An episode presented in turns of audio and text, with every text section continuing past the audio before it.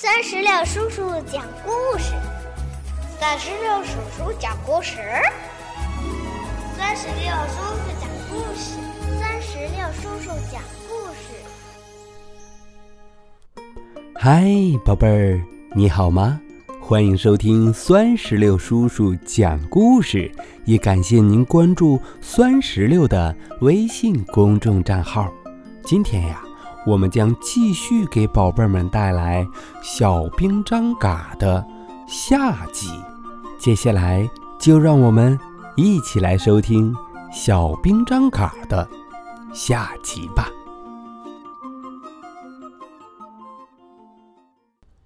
上一集我们说到，小兵张嘎把王八盒子抢在了手里。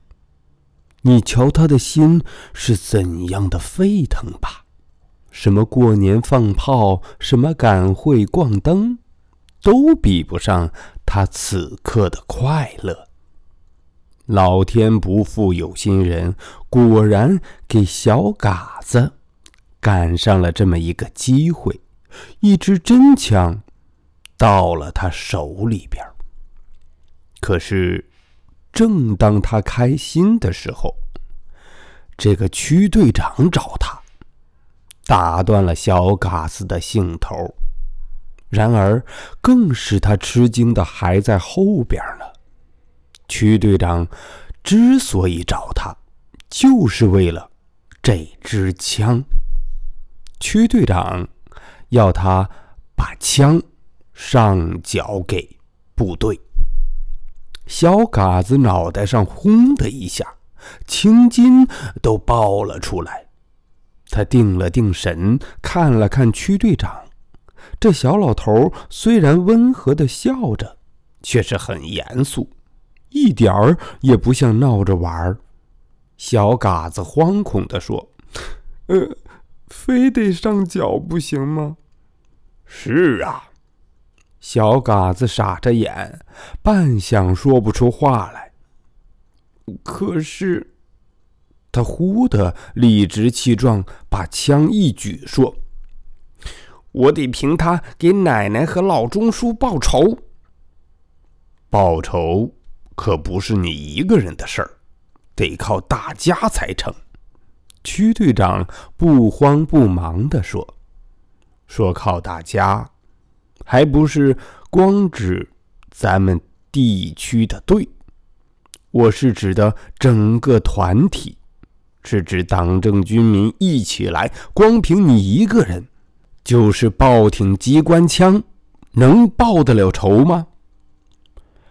嘎子听完不服气，但也只能把这把枪上缴了。就在这个时候。只听到外边枪声、炮声响成一片，高粱叶变成了刺刀，谷穗儿化成了子弹，刺刀迎着日头闪光，子弹冲开，清风啸叫，战士们全都跳出了荆轲，蜂拥而上。原来啊，来了一支敌人的部队。前面那辆汽车呀，早就挨了几颗手榴弹了，呼呼的冒着大火。失魂落魄的伪军们乱纷纷的跑进棉花地，不想棉花枝给牵住了他们的衣服，成了一道道的绊马索。他们跌咕噜，大前尸，跑也跑不动。全都被我们的军队给包围了。突然间，地面上响起了咕噜咕噜的声音，接着就是吆喝骂人的声音，丧声怪气的鬼子腔和白脖调，已经分明的响进了整个棉花地。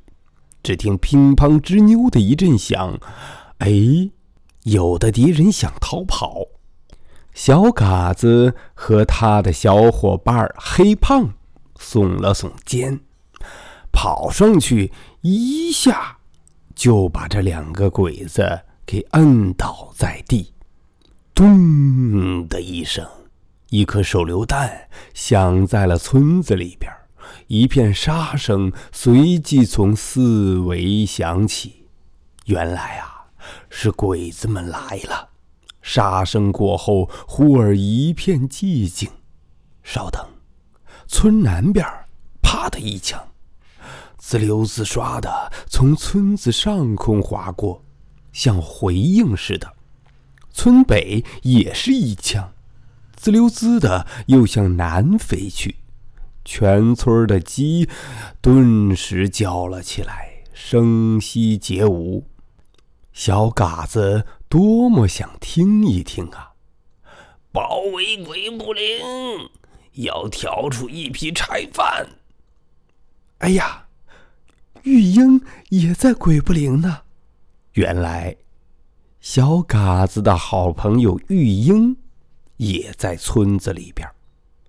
哎呀，这将产生什么后果？又如何收场呢？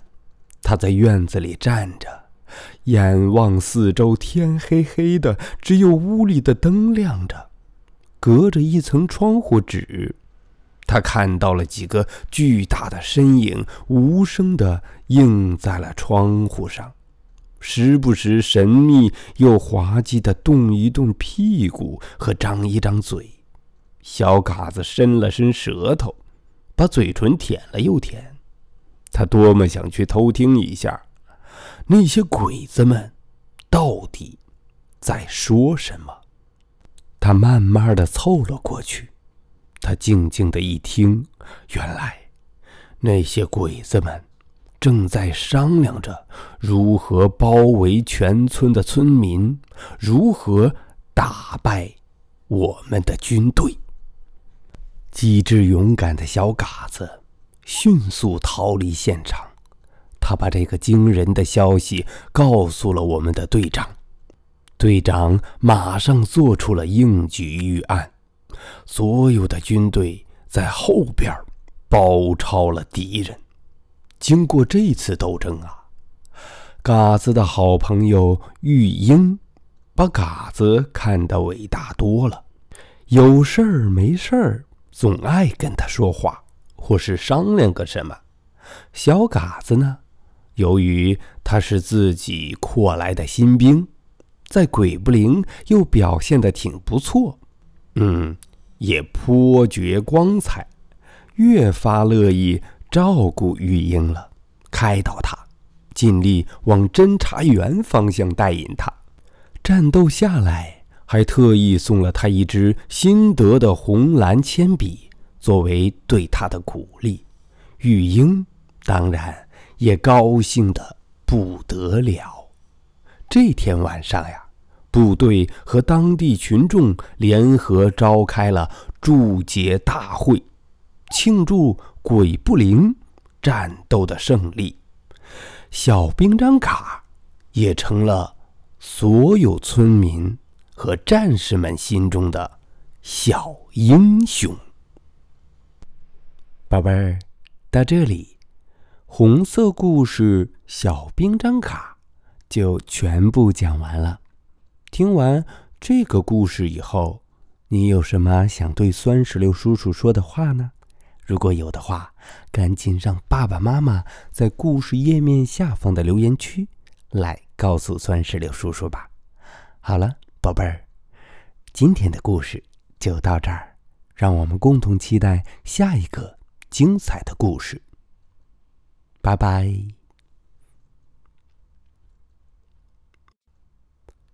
更多精彩故事尽在“酸石榴”微信公众账号。